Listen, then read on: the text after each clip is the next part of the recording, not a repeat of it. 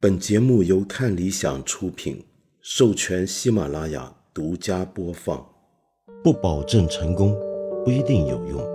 知识只是点亮世界的灵光。我是梁文道。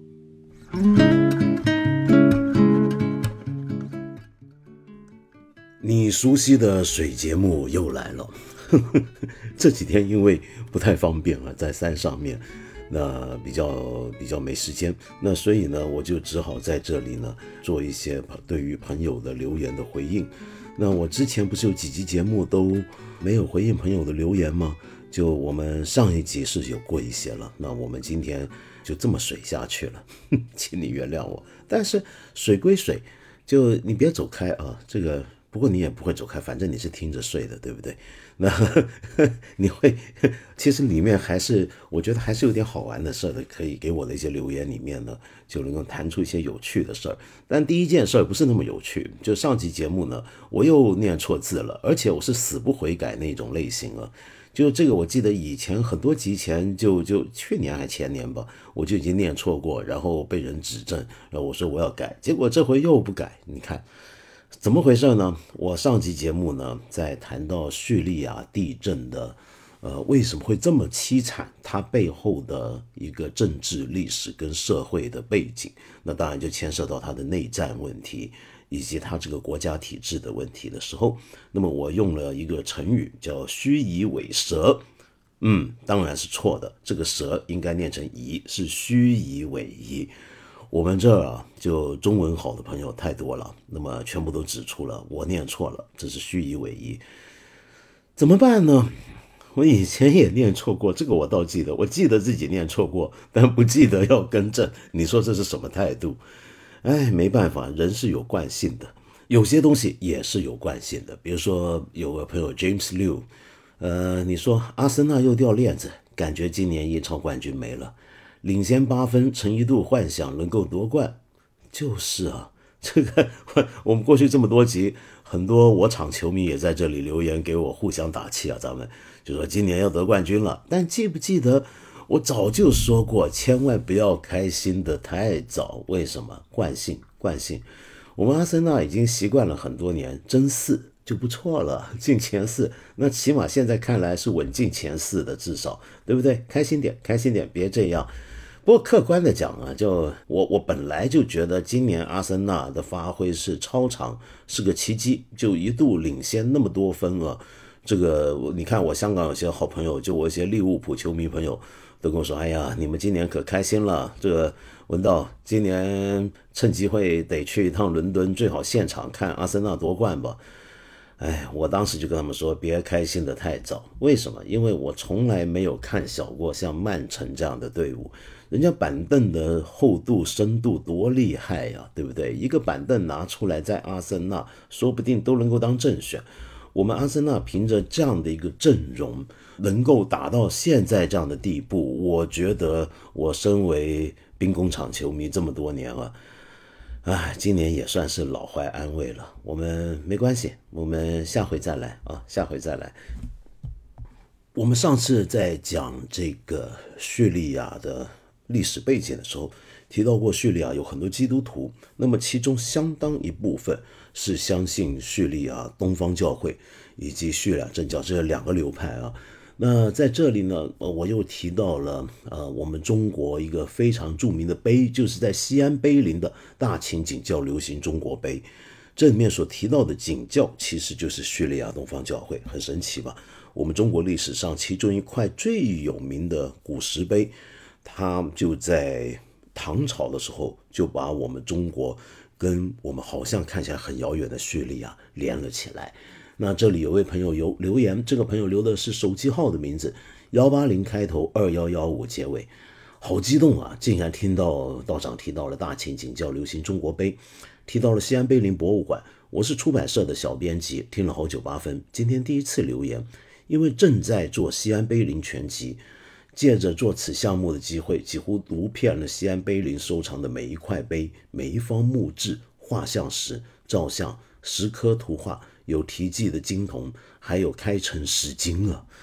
对西安碑林博物馆藏品的价值有了粗浅的了解。经过十年筹备、五年编辑加工，今年终于可以印刷出版了。总觉得这么好的书没人知道，好可惜。可不可以借道长之口告诉更多人，我们正在做一本纸上碑林，一座可以移动的西安碑林博物馆。祝道长万事顺利，每期八分如约而至。谢谢你，我也希望每期八分如约而至啊！很高兴你参与了这么重大的一个工作，因为这套书我是很多年前就听说了。那么我这个还想怎么没下文了呢？原来已经要出版了，那就真是太好，因为我真的知道这个书是准备了好久好久。你做这样的一个工作，我觉得这真是人生中的骄傲。高潮和亮点，恭喜你！应该是我要谢谢你对我们的付出，这是很了不起的事情。好，我们还有一位朋友呢，叫做我是傻叉，这个是粗话，我就不念出来了。你说到就你的患了忧郁症的问题、焦虑症的问题，对不起啊，你说学佛问道、阅读心理学和各种书籍，使我回归了正常生活啊！恭喜你，恭喜你，居然能够。这样子自我的呃，用自我努力的方法让自己回归到正常生活。但是你接着说，其实哪有所谓的正常生活？无非是我认为生活是美好的、值得的。阅读是一件很好的事，对于焦虑症症患者来说，因为阅读会使一个人主动思考，而主动对于焦虑症患者者来说是极为重要的。谢谢，我还要继续留言，这次必须被精选。OK。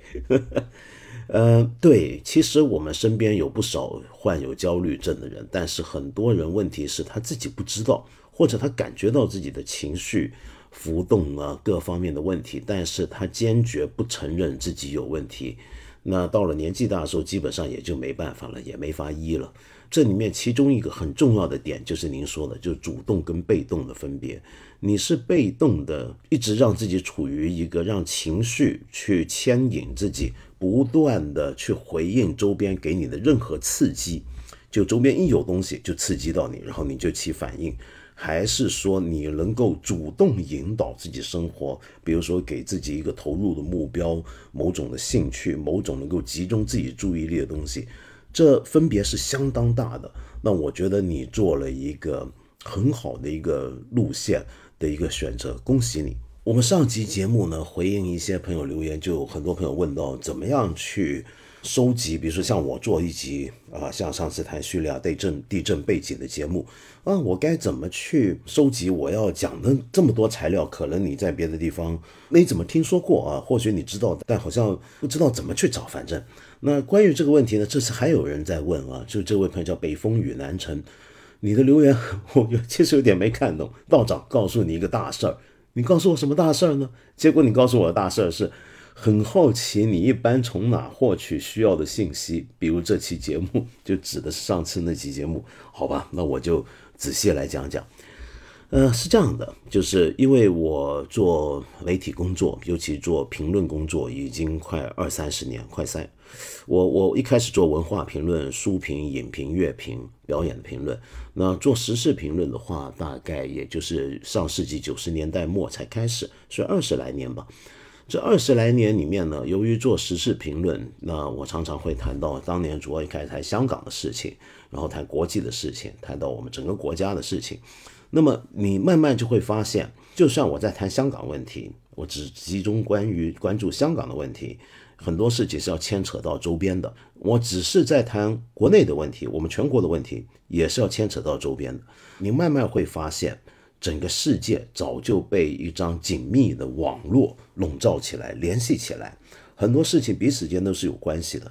那你要搞清楚这些关系的话，你要看到这种联系。以他们为背景来重新摆正摆位，你现在要谈的这个小事，把它放在一个更大的脉络下谈的话，你真的是需要很多背景的了解。那这种背景的了解，我的做法一般都是先从读书开始。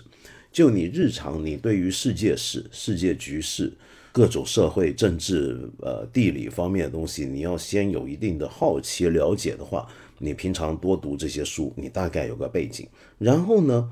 至于一些新闻性的这种信息呢，那当我成为一个正式的、真是以做评论为工作这样的事件的时候，那就要一种工作上的一种职业素养和要求了。那这种素养和要求就包括，由于我要谈国际时事，我就要阅读跟收听、收看大量的各种国际媒体。那么这里面因为很很可惜，因为我的外语知识非常有限，主要只能够依赖英语。那么现在有个好处，就是因为我们我用各种翻译软件，还能勉强看懂一些其他国家的东西啊。但是如果我们就回到二十多年前，我就要用英语的话，那那个时候我就养成一个习惯，去收听收看不同的英语媒体。但是请注意，这里面所谓的英语媒体，我们一般注意主流，比如说看电视节目的话，你就会想到哦，CNN、BBC。然后英国后来 Sky News，或者是美国的一些的大的电视网络、三大电视网络的新闻，还有你还可以看澳大利亚的、新西兰的、加拿大等等。但是问题是，这里面始终是有一些局限的。但好在，由于英语作为一种在今天世界上最通行的语言，有许多国家的媒体呢，其实是会有特殊的英语广播的。我们先讲电视跟广播电台，你比如说像法广啊、德广啊。呃，这些他们都是有英语版本的。那么我也常常看他们的新闻，嗯，然后再来呢，其实我觉得电视新闻是一回事儿，但文字媒体有时候是是可以更加深入的，所以我必须要看一些呃媒体杂志。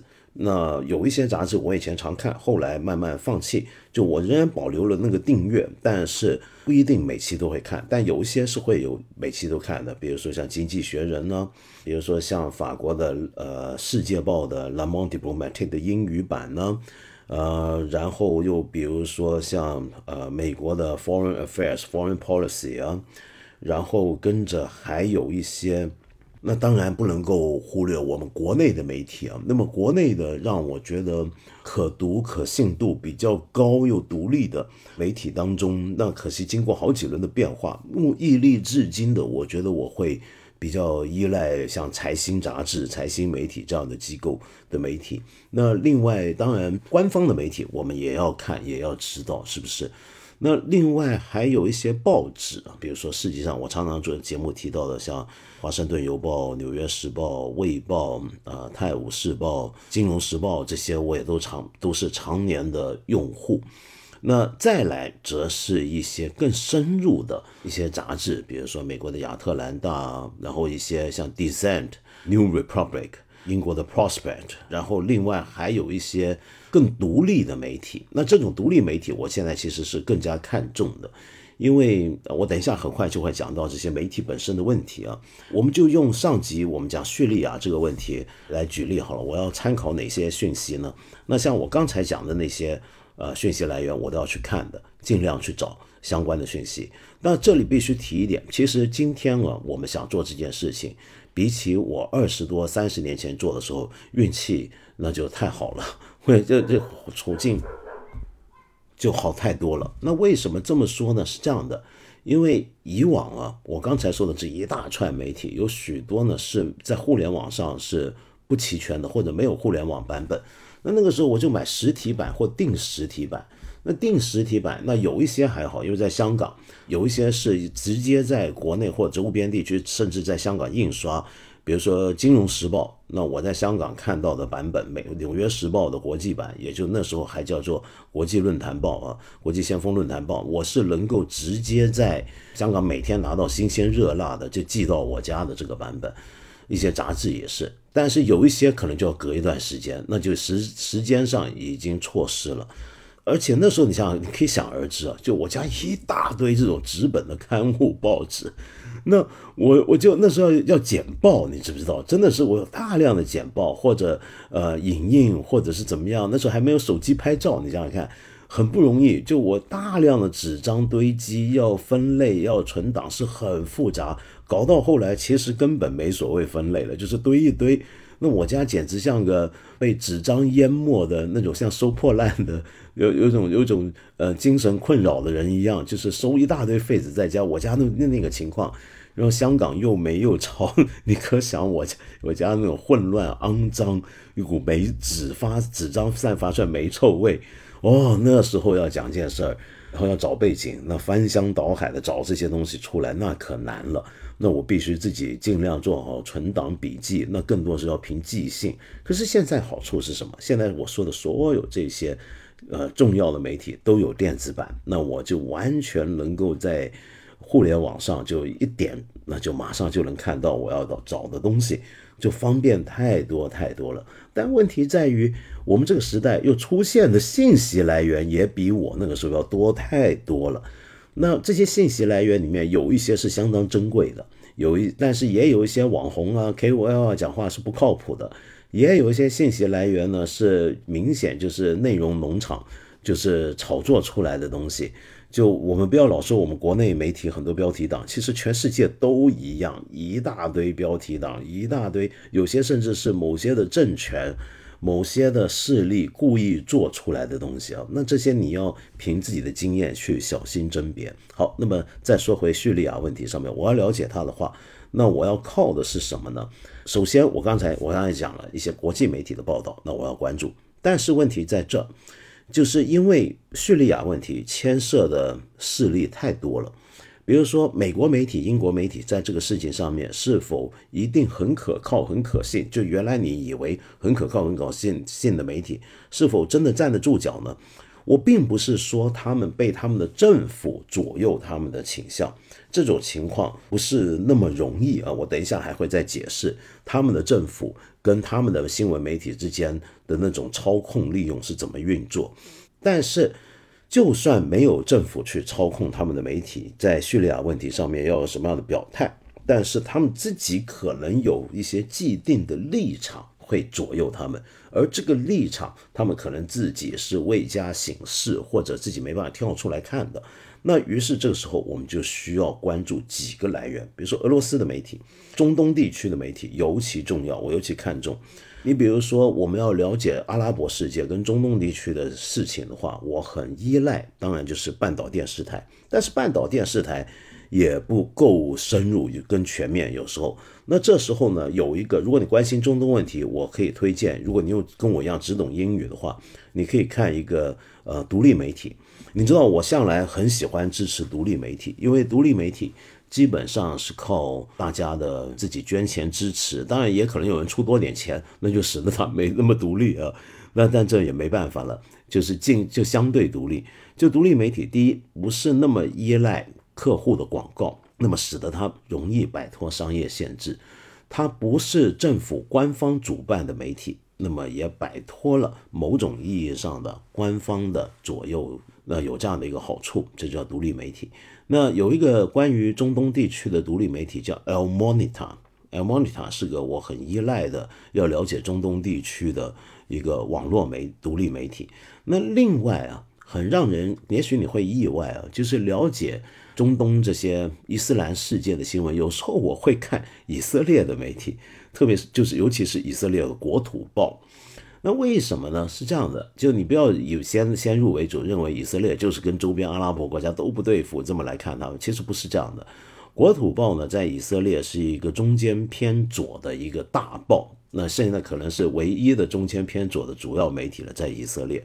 我为什么喜欢国土报呢？那当然，我以前也讲过，可能我比较左，所以就写有有点天然的倾向。但不只是这样，还有个原因，就是有时候我看一个国家的媒体，我觉得它可不可靠或者可不可信，就是看他怎么去谈他们自己的国家的问题。通常一个媒体如果在他自己的国家内的事情上言论非常大胆。敢于触碰这个国家的政坛里面的一些的最黑暗的东西，敢于去刺激这个国家主流社会、主流舆论里面最不能够碰到的禁区的话，那这个媒体我就觉得他比较厉害。他是一个敢说话、不怕权势、也不怕社会主流意见不满的这样的一个媒体。就通常是，也就是说，一个媒体越敢。骂自己国家的事，越敢说，简单讲，他越敢批自己的人的东西的话，那这个媒体通常，嗯，你就觉得他靠得住一点，是不是这样？就假如一个媒体一天老夸我们国家怎么厉害，我们社会如何好，我们文化如何先进等等，那这样的媒体你就会觉得，哎，他讲的关于他们这个地方的事儿靠得住吗？OK，那国土报呢就很厉害。比如说我们国内有几位以色列的历史学家，在我们国内也有一定的读者，就谈，比如说他们会谈一些很刺激的问题。就是去，比如说，呃，犹太人是一个虚构出来的民族，这个很夸张。我们知道以色列是犹太人主体国家，那你一个学者，尤其还在以色列教书的一个历史学家。用他的办法来解构犹太人的神话，直接告诉以色列人：哎，你们以为自己真的是犹太人吗？错了，其实我们这个民族是一个虚构出来的一个民族，或者有太多的神话。我们从小学的历史教育都有问题。而且我讲这种话，而这些人恰好就是国土报的作者。那么国土报上常常见到他们文章，那你看多刺激。尤其国土报在中东地区问题上面，他也跟以色列现在的政权的立场很不一样。他对巴勒斯坦人，他对阿拉伯世界，对伊斯兰世界有更多的同情的理解，甚至有时候是比较偏向于他们，因为他到底他背后没有什么政府势力，所以他也会变得就比较客观一些。那所以我也会依赖他。那大概就是这样子，嗯。另外，我们有时候我常常讲西方媒体，西方媒体这个讲法，我们太简化了。西方媒体每个地方、每个国家、每份媒体，它的立场跟跟意识形态方向都会不一样，它的记者的工作的范围跟取向也都不同。比如说，举个简单例子，就拿这次叙利亚内战的问题来讲好了。对不起啊，这个有人叫我说不要为了我周边的狗叫而道歉。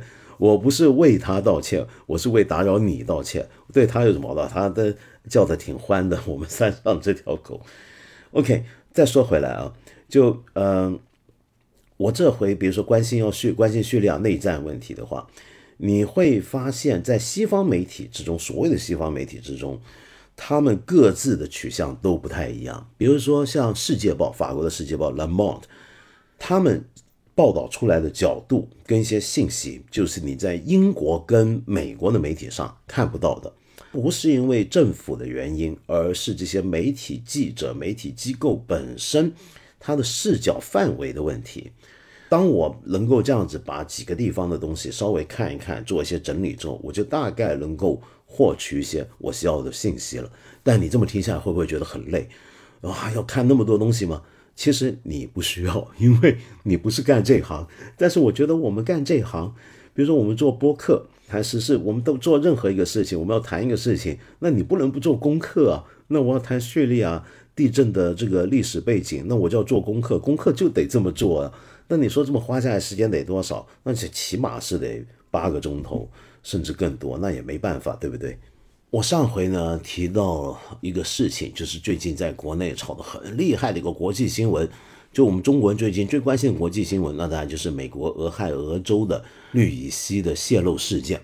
那我就上次说到，这个事件并不像国内很多媒体所讲的，在美国受到了新闻封锁，因为我就说，其实美国各个媒体都有报道。但也没有我们国内说的那么的大事啊，因为在美国那边好像他们没有太把这个当成一个最重大的一个国家危机。但是这并不表示这个事不重要，因为这个事情它泄露出来的环境影响会怎么样呢？我看美国的媒体在谈的时候呢，也都有很多专家，还有很多当地的居民做了很犀利的批判跟这个深入的说法。但这件事情呢，那有一些东西我要先在这边提出来。就上次我提到，其实，在几年前，我们河北张家口也发生过泄漏事件，而当时看来，我们后面好像没有太大的影响。然后有位朋友青阳，您就很正确的指出了问题了。你说道长，张家口那次泄漏的是气体，而俄亥俄这次泄漏的是液体。氯乙烯的气体密度是二点七七公斤每立方米，液体密度是九零三公斤每立方米。二零四六立方氯乙烯气体换算成质量是五点六吨，十万加仑氯乙烯液体换算成质量是三百七十八吨，后者是前者的六十七点五倍。没错，您说对了。所以这一回确实是带来了一些环境灾害。那么在当地的附近的一些水域河里面，鱼已经死了。那么长期而言会怎么样还不知道。但是你说它会不会是另一次切尔诺贝利的灾难呢？目前看来恐怕还不到那个级别，还远远不到啊。那么然后呢，很多朋友也在关心啊，就我们国内说美国明显有新闻封锁，因为不是有个记者都被拍到被抓了吗？那我就首先问你是怎么看到这个记者被抓的消息呢？其实你的来源也都是美国的新闻来源。那这个事情是怎么样的？我也解释一下，是在二月八号的时候，就在俄亥俄州的州长在对这件事情做新闻发布会的时候，在新闻广播的时候，美国其中一个有线新闻网络，那这个新闻网络我没有那么熟悉，因为我在呃，他没有开通这个国际的这个频道买卖，起码我在香港是。电视上是看不到，但是我可以上网，有时候去找他们东西看，叫做 News Nation，里面有个记者呢，叫兰伯特 （Lambert）。那么他当时在这个现场转播里面呢，他就起来说话，问问题，问州长问题。结果在当时现场的警察跟警官就接近他，就说你太大声喧哗了，咱州长在做新闻发布会，你能不能安静一点？然后你现在吵到我们这个发布会没办法正常进行。然后结果当时呢就发生了言语的冲突，然后冲突之后呢，这个警察呢就过来，从言语的冲突发生到有些肢体的碰撞，然后再来呢，当地的这个学校，因为这是在一个体学校体育馆做的一个新闻发布会，那这个当地的这个场所的代表就要求这个警察呢，呃，说你要离开了，说你在那边太吵闹了，我们这个发布会没办法做。然后他拒绝不肯走，接着呢，警察就来了，把他带出去体育馆，然后把他抓了。抓了之后呢，还告他罪，说他是非法侵入跟扰乱治安。那这是一种美国版的口袋罪名，这是个美国版的口袋罪名。那美国的警察的执法的问题，我想我们过去几年都已经很熟悉了。那么发生过一些有系统的。对于不同肤色、不同主义的人的歧视跟暴力问题、过度执法问题都很常见了。那么，对于这次事件最后是怎么的结局呢？那这位兰伯特这个记者是当天晚上就被释放了。而我看到，包括 News Nation 这个媒体自己的报道，他事后是这么报道：他说，首先，俄亥俄州的律政部门，就司法部门的总检察长，他说了这么一段话：他说，不论意图是什么。逮在一个新闻发布会上面逮捕一个正在报道事件的记者，是一个非常严重的事情。然后他说，俄亥俄州要保护新闻的自由，那么在他的宪法、在国家的宪法跟州的宪法底下，必须保护新闻自由。而我们州的执法人员必须要谨记，那么要以最高的标准的限制。最高标准的自律，采取这样的行动来执法，在执法的时候要以最高的自律的标准。那么，所以这个等于是这个他们的司法部门间接的批评了他们的警方的执法，然后要求他们释放那这这个记者被放。好，再来说到那个州长，就当时在新闻发布会上发布新闻的这个州长，他又怎么讲呢？他后来就说，他说他没有授权这次逮捕记者的行为。同时，他说，记者有所有的权利去报道任何、去做任何的这样的报道，在一个新闻发布会当中。接着，他还说呢，他说他谴责他们州的警方对媒体的阻扰。他说，这当然是错的，我不赞成这里面所有的事情。事实上，我强烈反对。好，那这件事情大致上现在是这样的一个结局。OK，在这里呢，我要补充说明一下。就像用美国当例子好了，在这样的一个国家里面，比如说他们没有宣传部，那么他们的政府怎么样去影响他们的记者报道？一般而言，就他们有没有记者被逮捕的事件，绝对有。比如说像这次看到，但是问题是，这种记者逮捕事件是怎么通常怎么解决，怎么结局，大概也都像我刚才说的那样，除非这个记者有违法的情节发生。那么，否则的话，在新闻报道方面，美国在这方面政府能够对媒体施加的硬性的，像抓记者这种事情的这种机会跟权利是非常稀少的。但是，这并不表示他的政治不会影响到新闻媒体。那么那种影响是怎么发生呢？是用一种更细致的，也更桌面下的方法。举个简单的例子啊，那么其中一种是这样，比如说你是一个国会议员，你是某个政党里面的一个人物，那么你当然希望就是新闻媒体报道的关于你的是好消息，或者越去报道一些你正在推动的议案，或者是你想促成的一件事情。或者，总之，你希望营造一个对你有论、有意义的舆论环境，甚至你是白宫本身，就你是总统，你是你是执政者，你希望媒体对你友善，那你该怎么做呢？其实是要透过公关。那这种公关为什么我说是桌面下的呢？举个简单例子啊，比如说你身为一个政治人物，你可能要长期培养一些跟媒体的一些的友善的关系。你跟某些编辑、跟某些记者，比如说你觉得这个记者是很厉害的，或者有怎么样的一个记者，你跟他打交道，你慢慢跟他建立一定的关系，那么希望他对你更好。那人家凭什么要对你更好呢？那一来你就看这个记者是不是认同我的立场呢？我的某些看法呢？那这是很重要的。再来是什么呢？当然要有一些实质的利益交换。这个利益交换通常是怎么交换呢？比方说。我愿意先给他一些内幕消息，我愿意作为他的信息来源，提供给他一些重要的新闻的消息来源。那这个记者就能够从你这获得这些东西，去做一些对他而言很好的报道出来。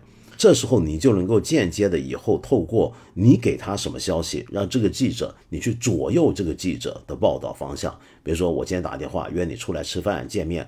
跟你说，我最近发现了一个什么东西，我就只跟你说啊，你希望透过这样的方法去影响这个媒体给的记者，看他去不去报道。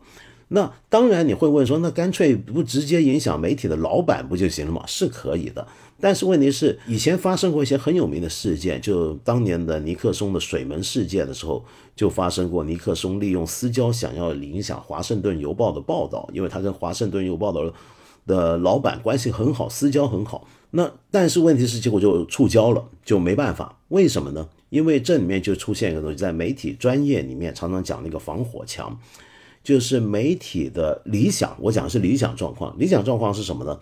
就是媒体的拥有者、持股者、老板跟这个媒体的编辑、记者、编辑部之间要有一个防火墙。就是说，媒体老板，你有这个生意，你把它当生意来做，你当然是希望他挣钱，或者是怎么样。或者自负盈亏，但是这并不表示你能够干涉这个总编辑，也作为一个管理人，或者你想像是一个公司的总经理，你该怎么去做报道，你该报道什么，不要报道什么，你是不能够做这种牵涉的。如果你做出这种干涉的话，这种事情在美国过去发生过很多次，媒体本身就会，你你你，比如说你旗下有个报纸，你希望。你我又是做做生意的人，哎，我希望我这个报纸报一报我自己干的生意的好事儿。我跟我的总编说，哎，你们去报道那个什么吧，你们去谈谈那个吧。这样子有时候会有很大的反效果，就什么？就这个编辑部直接把你说的这番话当新闻报道，就告诉他的读者，我们的老板想要影响我们什么什么，把这变成新闻，那你就很难堪了。所以他们这种由当时水门事件，就是由于华盛顿邮报的老板跟他的总编之间有一道他们的默契的防火墙，乃至于华盛顿邮报报道出对尼克松这么不利的事情，而这个老板跟尼克松有私交，也都没有办法。当然，这是理想状况啊，有很多时候并不是那么理想。你比如说，像美国的福克斯新闻网络就很受到它的拥有者默多克的影响。因为默多克身为一个媒体大亨，他还很有名的事情，他政治上很有立场，他是希望透过他旗下的媒体直接去传达、施加他的政治影响力的。那么这时候又是另一种情况，还有一种情况是什么呢？就是这个媒体的拥有者并不是一个人，而是一群人，甚至是个基金会。那在他们的公司章程就写得很清楚，这个基金会的人，无论里面的人如何变动，股份如何变动，但是比如说我们设计一个结结构是没有任何一个股东是持有占据主导权的股份的，那么使得没有任何一个股东能够轻易的干涉媒体的编辑的自主权。再来呢，就是什么呢？就是直接在章程里面写清楚，公司的董事会或者是理事会。是无权干涉总编辑的自主权的。那么甚至到了一个地步啊，有时候是连他的编辑部跟广告部门都要严格切分开来。就你广告部门不能够跟你的编辑部门说，哎，有个什么事情啊？这我觉得你们别这么报好不好？因为你这么报一家公司的丑闻，那个公司可是我们这个报纸的大客户，我们公司广告收入有多少成要靠这个这个公司的，你们别报行不行呢？那这种事情也是一个他们媒体行业里面的一个大禁忌。那是会被大家唾弃的。如果发生这样的事情的话，那如果这种事情爆出来，那读者就会不再相信你这个媒体，那最后这个媒体的结局会很惨淡。所以大家也得小心点。但是像我刚才讲的那种个人影响力的方法是长期存在，而你想想看，这是个双方的双赢的事情。我作为一个媒体记者，一个媒体写作评论的人或者什么样的人，我跟一个政治人物搞好关系。我猜他呢常常能够拿到一些独家消息来源，然后我的报道也有利于他自己的议程、他自己的方向、他的 agenda。那么这时候呢，一个政治人物怎么样去左右媒体的报道方向这件事情，这个我们叫做一种 spinning 旋转。所以就有这么一种政治人之中有一种很特殊的政治人物，英文叫 spin doctor。意思就是他是专家，他专搞这种事，专门帮一个政党，专门帮一些政治人物去搞定媒体。他所谓搞定媒体，就是这么来搞啊。而这些媒体记者也很复杂，他有的媒体记者，他不一定说我这辈子就只做记者做下去，他可能也希望，哎，我是不是透过这样的关系，久而久之，我能够比如说加入政坛，比如说我从一个记者出身的人。我是不是由于长期跟某些政治人物搞关系不错，做有利他们的报道，我也认同他们的立场，结果说不定下接下来我还会加入他们，我就从记者的身份变成了他们的新闻公关，就变成了帮他们搞公关的那个 spin doctor，甚至成为比如说像白宫发新闻发言人呢，有这种情况，还有一些时候呢，这个记者是能够转行成一些研究机构智库的一些研究人员，甚至转行当学者。那么这里面呢，就美国的学术界、美国的政治界、美国的媒体界，跟还有这三者之间是有很多的旋转门，你能走来走去。所以，我们看到美国的每次大选结束之后，那么要换政党执政了，那原来的政党里面的一些官员呢，可能退休下来，哎，就去做学者，或者到一些智库或怎么样。然后智库跟研究机构，则是这就学术媒体。跟政治三个领域中间的一个很重要的一个旋转机构。那么除此之外，当然还有大量的所谓的顾问公司、公关公司，那里面就是做游说工作。那这些游说工作是说客，就华盛顿不是一出名一堆说客吗？那些说客呢，就是。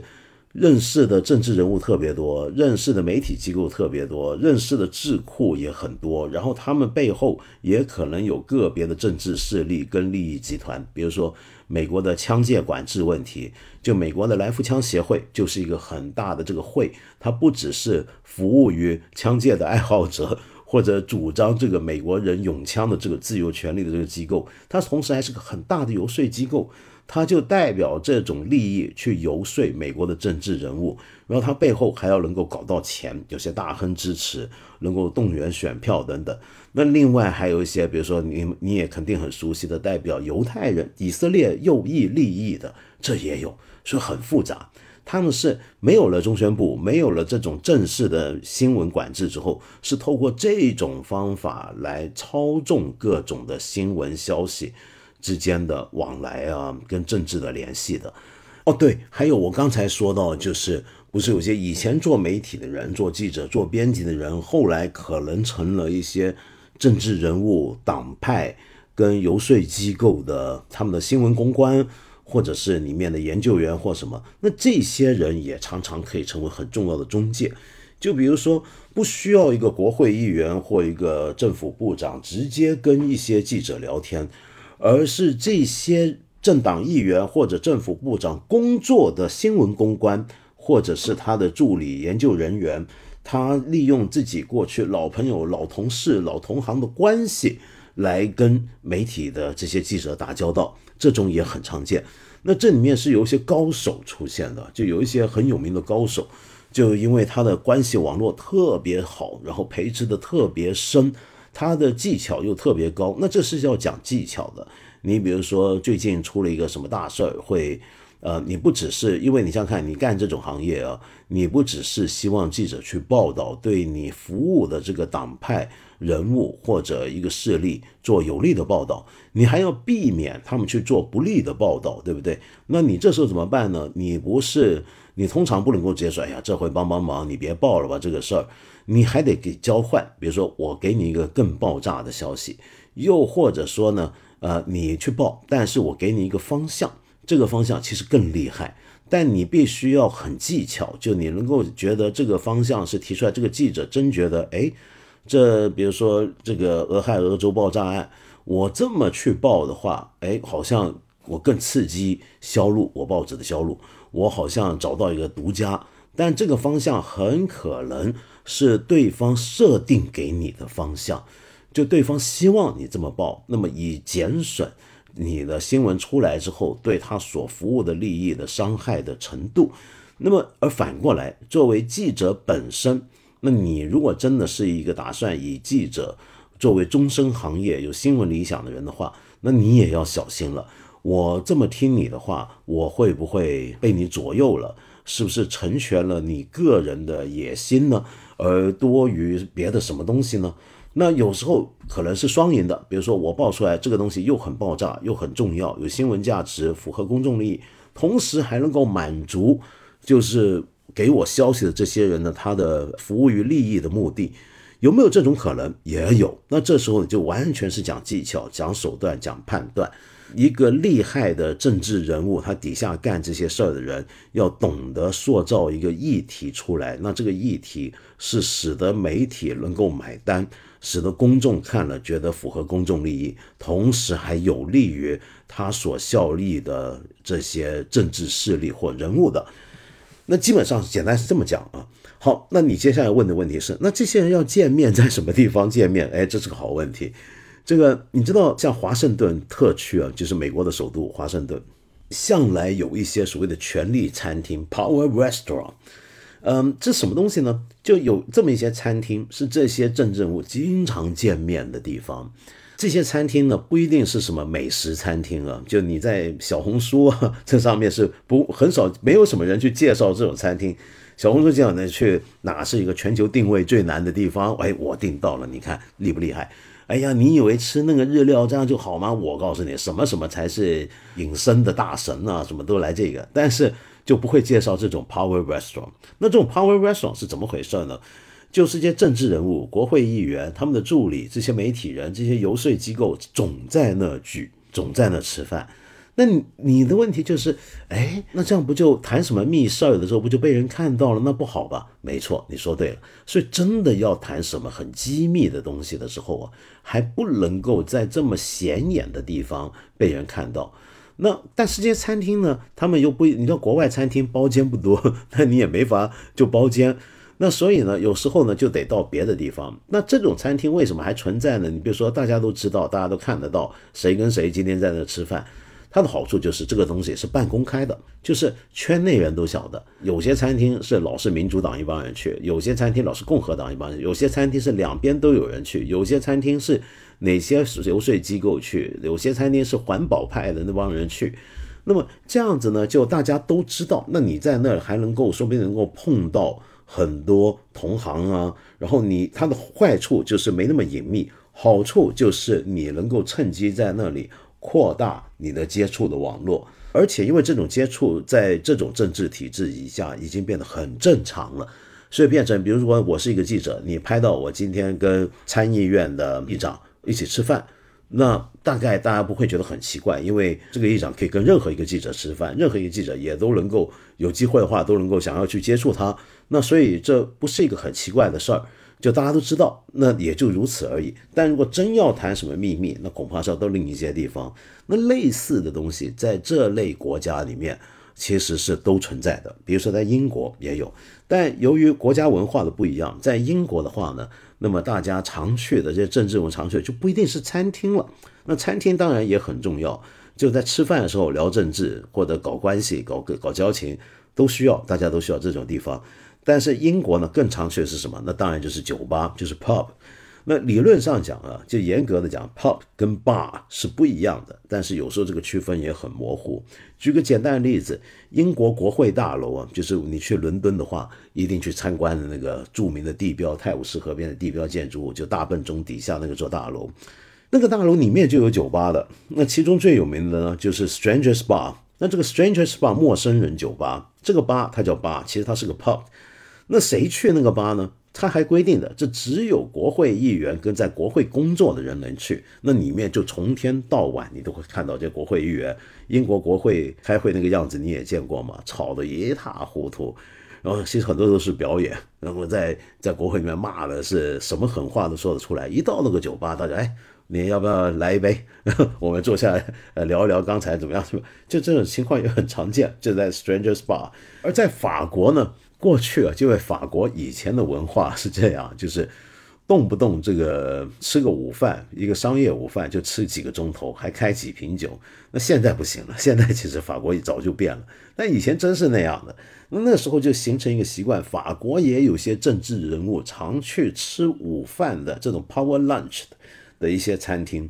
这些餐厅呢，但是因为法国的政治其实某个意义上讲是越来越平民化。就或者平民的诉求越来越高了，所以变得呢，就是大家都不能够再接受我们的政治人物去一个很高级的餐厅吃午饭，吃半天还开瓶酒啊，开贵酒，这都是不对的。但是在很奇怪，在美国跟英国，在英语世界国家，如果一个政治人物去很贵的餐厅吃饭，被人看到，好像大家反应不太大。但在法国那就不行了，现在就法国政治人物现在午餐呢。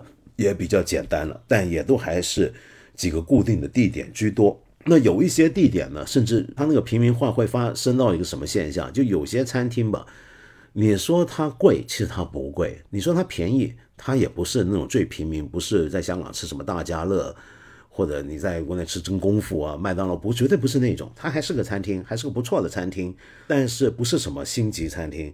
但这样的餐厅，如果政治人物去了被看到了，也都会被骂的。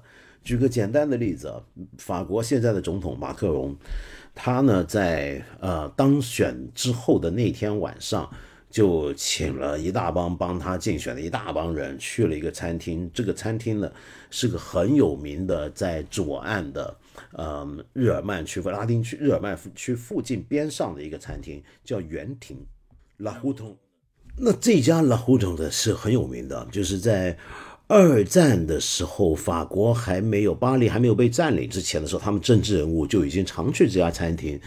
但是在此之前，这家餐厅其实更像是呃游客们熟悉的左岸的一些咖啡厅，像花神啊、双手啊，或者有人叫双偶这样的地方，它是知识分子常去的地方，文化人、艺术家常去的地方。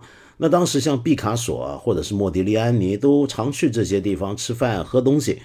呃，但是你知道毕卡索、莫迪利安尼，尤其是毕卡索，虽然后面功成名就，但早年的时候也是个穷光棍，对不对？穷艺术家。那那个时候呢，他们常常就是穷起来啊，就吃不起饭，那就送画给餐厅老板。在欧洲很多餐厅、咖啡厅都有这个传统，你看到他们挂了一些画，哇，都是名家作品，那就是。二战前或者当年的时候，一些欧洲著名的画家、艺术家去光顾，吃不起就给画呗。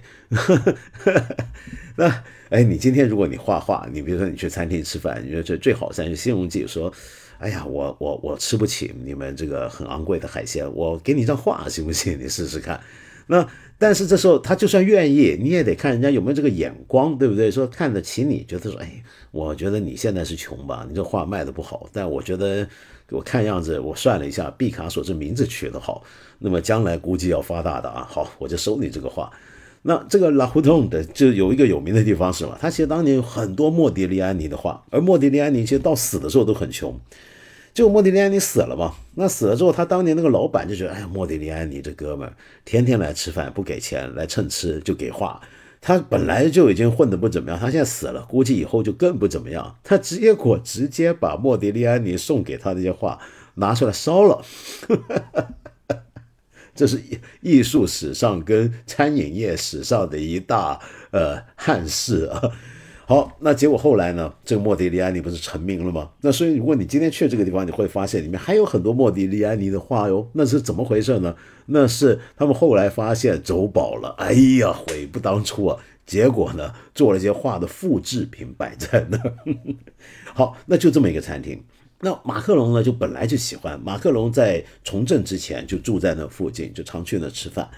那结果他从政之后呢，当选总统当天又带了差不多上百个人、几百人去包了整家餐厅吃，被媒体拍到，然后他又在痛骂。那但是问题这个事儿有点冤啊，因为这个餐厅你说它便宜吗？它不便宜。你说它是不是很贵那种？它还真不是。你比如说像在前一任法国总统萨尔科齐就出过事儿，萨尔科齐竞选的时候一直标榜我是人民的总统啊，人民总统。就代表平民大多数其实。其实法国现在每个出来选总统都说要代表人民的了，那肯定也代表那种在社会上百分之九十九的，就是不是富豪那批人。结果他当选当天晚上庆功的地方，就在一家很有名的、很贵的餐厅吃饭，然后跟他同桌的都是法国的一些商界大佬、有钱人，被记者发现拍到了。人家就说，萨尔科齐当选的当天晚上就几乎已经毁掉了他的政治生涯，就是出了这么一件事儿。好了好了，这些八卦我就别谈了，谈太多了。我们回来讲点另一个我们现在很多人关心的事情，就是我们知道俄罗斯通向欧陆的天然气管道，其中一条很重要的北溪管道，北溪一号。不是去年被炸了吗？那么当时我们也谈过这件事。我说这个事情是真的有点错综复杂，很难看得清到底是哪一方，好像哪一方都有理由炸，哪一方又没有充分的理由去炸。那到底是谁炸的呢？那最近有个消息出来，就国内传得很广，就说有美国记者暴露出来了，就这个事儿呢，原来是美国干的，美国人自己炸的。那么，呃，也有一些朋友在这里要求我谈，说为什么欧洲或者美国的政坛好像没有人太多去讨论这事儿呢？这是不是也是一个新闻压制，或者明显忽视自己干的坏事儿呢？那谈这个问题，首先我们要关心的是这个信息来源是怎么来的。那这个信息来源不简单啊。先说这个事儿，呃，其实它不只是美国参与，根据信息来源，而是美国跟挪威。还有波罗的海等几个国家联合的行动，那主要行动者是美国，是这样的。OK，那报这个信息出来的人可不是一个网上的大嘴网红，可不是一个无名小卒，而是赫赫有名，在新闻行业里面，在西方新闻行业里面非常受尊敬的一个老前辈，时年八十五岁的西莫赫许 （Simon Hirsch）。Simon Hirsch 是一个非常厉害的老牌记者，目前他是个独立记者，但是如果你常看《纽约客》的话，你会经常看到他的文章的。他会，他是《纽约客》的常年的一个呃作者之一。那么他最有名的事情就是要说到一九六九年，他报道了越战的美莱村屠杀。那那场屠杀是一个美军。历史上最恶名昭彰的一件事情之一，直接导致了当时美军的道德破产，在公众心目中的道德破产，使得美国的反越战运动推上高峰。那这个事件大致的背景，我好像以前节目曾经讲过。就总之呢，就是美军就把美莱村整个村是就屠屠杀整条村了，死亡人数现在。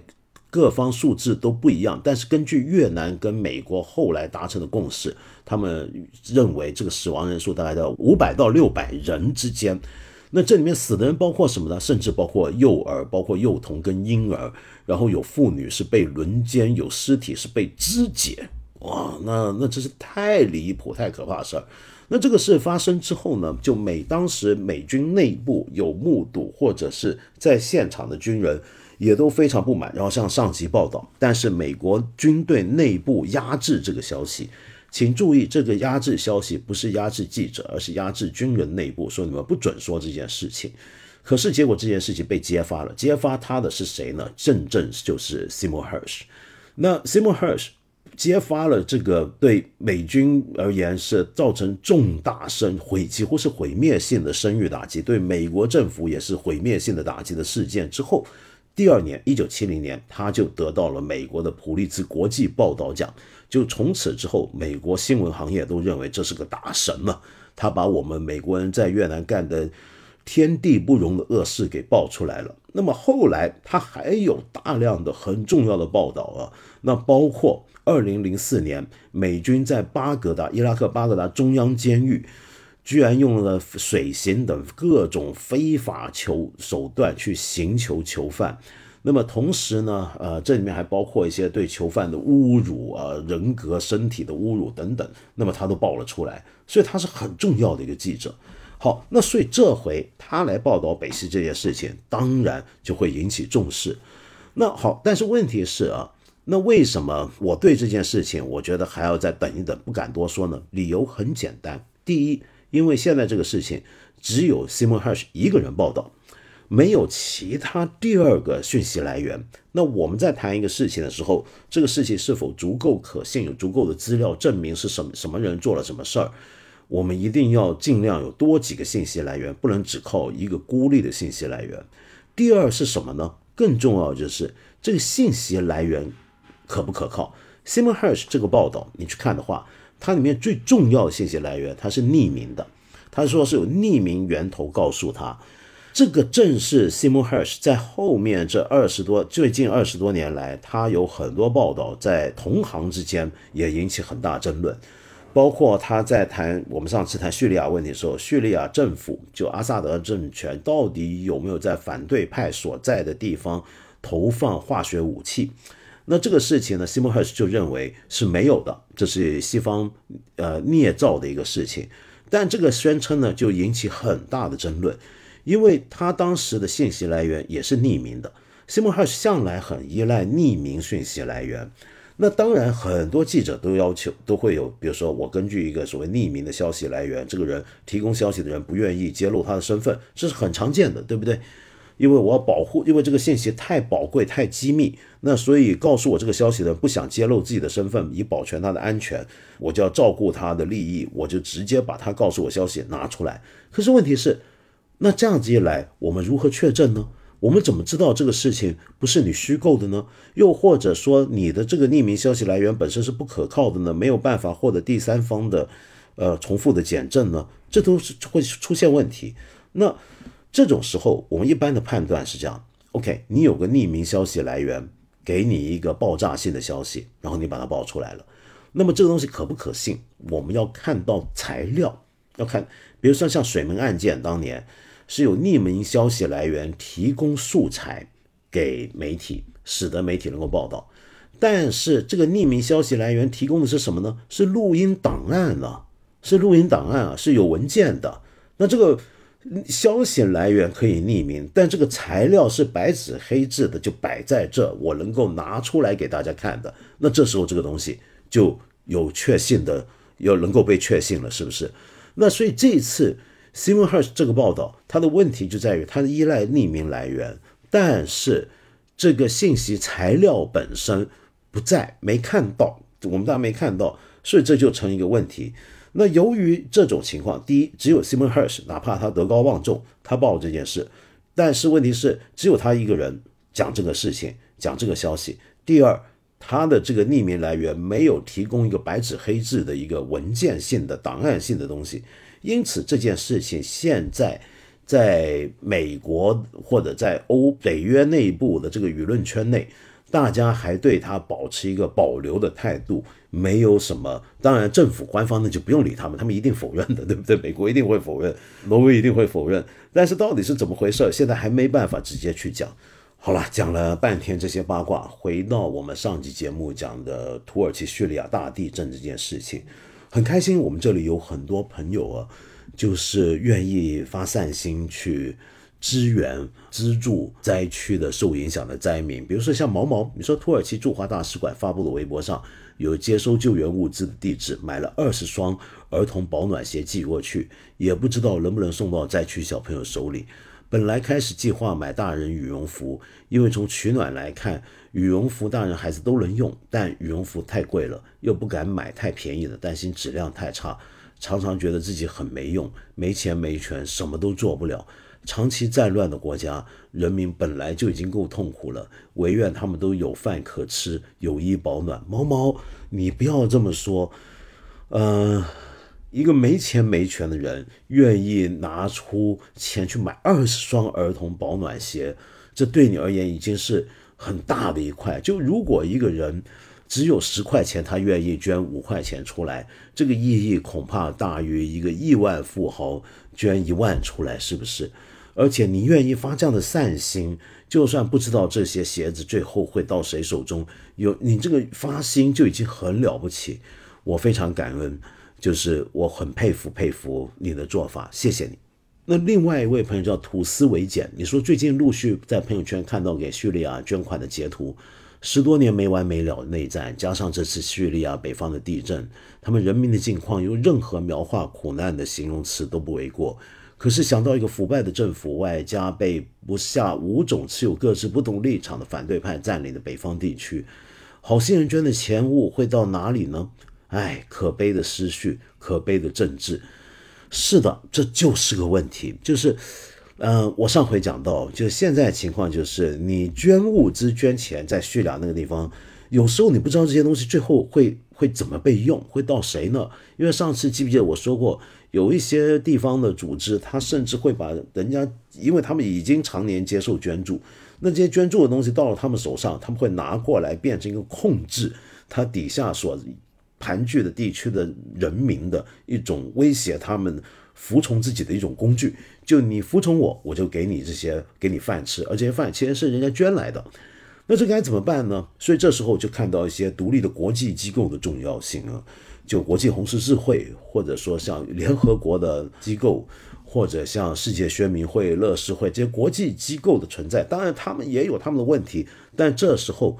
就他们能够保证的，就是他们大概有个独立的判断，而且像联合国这样的机构，虽然它的非常官僚化，常被人批评，但是问题是在这时候，也只有它大概能够独立的进入某些区域去做一些直接的物资的发放。我们只能够这样子想了，是不是？对了，我们上回提到叙利亚东方教会，最后还放了一首叙利亚东方教会的非常古典的主导文的阿拉姆语版，也有人指出可以可以叫阿拉米语，这是不同的翻译。那么有位朋友就叫 Articans，你说以前上课的时候有幸结识了一位东方教会的信徒，这位先生来自香港，发角已泛白，他曾经为了学习阿拉姆语，专程到广州师从一位来自叙利亚的商人。他和友人还曾被邀请到叙利亚参加教会本部的仪式。他回忆会场的人不多，而且进出都有荷枪实弹的士兵看守。结课的时候，我们小组的课题就是大秦景教流行中国杯，这是一段奇妙而难忘的经历啊！您这个经历真有趣。我也听说香港是有人相信东方教会的，而且好像有他们聚会的场所。但是估计非常小规模，人数也不多。如果您说的这位先生还是华人的话，那就更加特别了。这我真的挺有兴趣的，希望有机会我也能够认识，因为我非常好奇。那说到奇妙的缘分，这位朋友更特别，Lauren Lin，你说我的阿拉伯语老师就是阿勒颇人，就上回我提到的，呃，受灾最严重的区域那座其中的大城市阿勒颇。呃，原来你的阿拉伯语老师就是那的人。他说他因你说他因为内战，从在校大学生变成了难民，目前住在土耳其。我觉得特别难过。我跟他学的就是黎凡特阿拉伯语阿勒颇的方言。哇，这好特别！就你学阿拉伯语学的还是这个地方的方言，这真是很特别。为什么呢？我很好奇。然后你说我和这个从未去过的城市，实际上在精神上有着紧密的联系。在我老师的口中，那本是座美丽的城市，有着好吃的饭菜和好喝的冰果汁。现在这座古城千疮百孔，像道长讲的那样，原因也是错综复杂。不知道当我能流利的说阿拉伯语的那天，我会不会有机会去拜访那里？不知道我老师有天能不能回家？太多的苦难了。我们相信会的，你有天能够去的。我也想去，我也相信你的老师有天能够回家。希望中是重要的。那另外有位朋友叫一九七六，你说道长知道吗？地震发生的大概第二天，微博上有个复旦的大 V 转发了一个白头盔救援的视频，视频里救援人员把人救出来很开心，但这个大 V 转发配文竟然是质疑白头盔摆拍，我就觉得国内现在怎么什么事儿都是立场先行？难道关注的不应该是受灾的人吗？呃，包括乌克兰，就因为中国政府和俄罗斯表面关系不错，所以一帮人就天天把乌克兰被轰炸当做玩笑一样来赚取流量，而官方看起来也默许，至少目前没有谁因为这个被禁言的。那另外一位朋友三文四顾，你说两个字浅谈叙利亚内战，就是欧美。所以说国富民强、安定团结的中国太美好了，加油，我的国，伟大的国家、伟大的政党、伟大的人民。呃，我就不直接回应，但我上次已经讲，这个是地方不止非常复杂，远远不只是欧美势力那么简单，还有俄罗斯、还有土耳其、还有伊朗、还有黎巴嫩的真主党，以及当地原来存在的各个民族跟宗教立场之间的分歧。并不完全是那么的简单，那但是在一个立场先行的很简化的世界观底下，那这些东西就会被简化了，变成一个欧美对东方或者欧美对其他地方的一个对立问题。然后凡是我们又因为我们官方是支持叙利亚政府，所以站在叙利亚政府反方的反对派地方活跃的救援组织，像白头盔呢，自然也就会被嘲笑。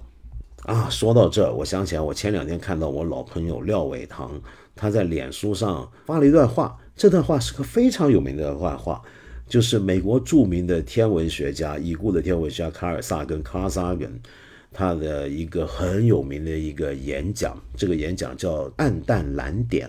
那这个《暗淡蓝点》演讲呢，最早其实是一九九四年他在美国康奈尔大学的一个演讲。那卡尔萨根啊，是我小时候启蒙我的天文学知识的人，因为他在一九八零年的时候拍过一个电视的一个科普纪录片，就叫做《宇宙》，后来写成了书。那我正是我小时候看到的，八十年代的时候，那是一个非常好看的一个一个纪录片。那卡尔萨根在美国除了是天文学界的大佬之外，同时更重要的就是他在很多人心目中，世界上各地的人而言，都是我这一代人的天文学知识的启蒙者。那卡尔萨根他的《暗淡蓝点》这个演讲是怎么回事呢？是这样的，他这段话他一开始是演讲，后来呢就也写在了他后来的一本书里面，叫《预约新宇宙》。这个演讲的起因是这样的，是因为。他当时呢，说服美国的航天总署去让航行者一号拍一张照片。航行者一号，我们知道是一九七七年发射的，是有史以来距离地球最远的一个人造飞行器，也是第一个离开了太阳系的人造飞行器，代表了人类往太阳系之外，呃，深处进发的这么一个很重要的一个飞行器。那这个飞行器呢？当时他一直经过的地方，他就拍了很多照片嘛，对不对？但是，呃，卡尔萨根呢就说服航天总署，你能不能够发指示给航行者一号，就让他呢在离开接近要离开太阳系的时候，回头拍一张照片，拍一张太阳系的全家福呢？那么结果他这一个动作，回头一拍，就拍了一张很有趣的照片。这个照片是从四十亿地离地球四十亿。英里之外，也就六十四亿的公里之外拍摄的照片。这个照片啊，是一片暗淡的，有看到太阳光束的一些暗红色的光影，经过一片暗暗的一个天空。那这个天空里面呢，你要很努力，要标出来，你才找到地球。那这个地球在这个照片里面是个非常渺小的暗淡的蓝点。只占了整张照片的零点一二像素，那这张照片呢就被定名为 Pale Blue Dot。那大概是我们从太空来拍地球的话，有两张照片很有名的，一个就是当年的阿波罗八号拍到的很有名的地球上升，就从呃看在月球看到地球从月方上方冒出来，你退一步看到哦，地球是这样的这张照片。那另一张就是这张。那这个 pale blue dot 为什么那么有名？因为它很震撼，就是你在无垠的太空当中，暗淡的星空之中，你地球是什么？地球就是一个你用放大镜要要放大照片才看得到的这么一个小小的点而已啊，就是这样子。那针对这个小点，卡尔萨根当年呢在康奈尔大学的演讲是这样子说的，他播了这张照片给同学们给在场的人看，他说。我们再来看一眼这个小点，就在这里，这就是家，这就是我们，在这个小点上，每一个你爱的人，每一个你认识的人，每一个你听说过的人，每一个人，无论是谁，都在此度过一生。我们所有的快乐和挣扎，数以千万自傲的宗教信仰、思想体系、观念意识。以及经济学原理教义，每一个猎人或征服者，每一位勇士或者懦夫，每一个文明的缔造者或摧毁者，每一位君王或农夫，每一对陷入爱河的年轻伴侣，每一位为人父母者，所有充满希望的小孩、发明家或探险者，每一位灵魂导师，每一个腐败的政客，每一个所谓的超级巨星，每一个所谓的至高领袖，每一位我们人类史上的圣人或罪人，我们的。一切一切，全部都存在于这样一粒悬浮在一束阳光中的尘埃上。地球只是浩瀚宇宙竞技场上一个小小的舞台。想想那些帝王将相扬起的腥风血雨，只为在荣耀和胜利中短暂享受主宰着一个小点上一小部分的滋味。想想有些永无止境的残暴。竟然就发生在这个小点上某个角落里的一群人，与几乎分不出任何区别的同样这个小点上的另一个角落的另一群人之间，他们之间的误解能有多频繁？他们之间想灭掉对方的愿望能有多迫切？他们之间互相的仇恨能有多炽烈？我们的装腔作势与妄自尊大，我们以为自己在宇宙中享有特权的幻想。都被这颗发着微弱蓝光的小点所挑战。我们的这颗星球是一粒孤孤单单的围城，被包裹在宇宙浩瀚的黑暗中。在我们有限的认知里，在这一片浩瀚之中，没有任何迹象表明救助会从别处而来帮助我们救赎自己。目前为止，地球是我们唯一所知有生命居住的世界，没有其他地方。至少是在不远的未来里，可供我们这一物种移民。我们能够造访，但尚不能常住。不管你喜欢还是不喜欢，目前为止，只有地球是我们的立足之地。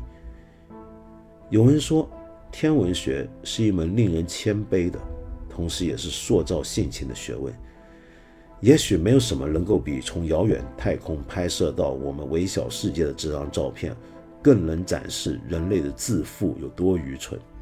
对我而言，这也是在提醒我们的责任所在，那就是更和善地对待彼此，并维护和珍惜这颗暗蓝色的小点，这个目前我们所知唯一的家园。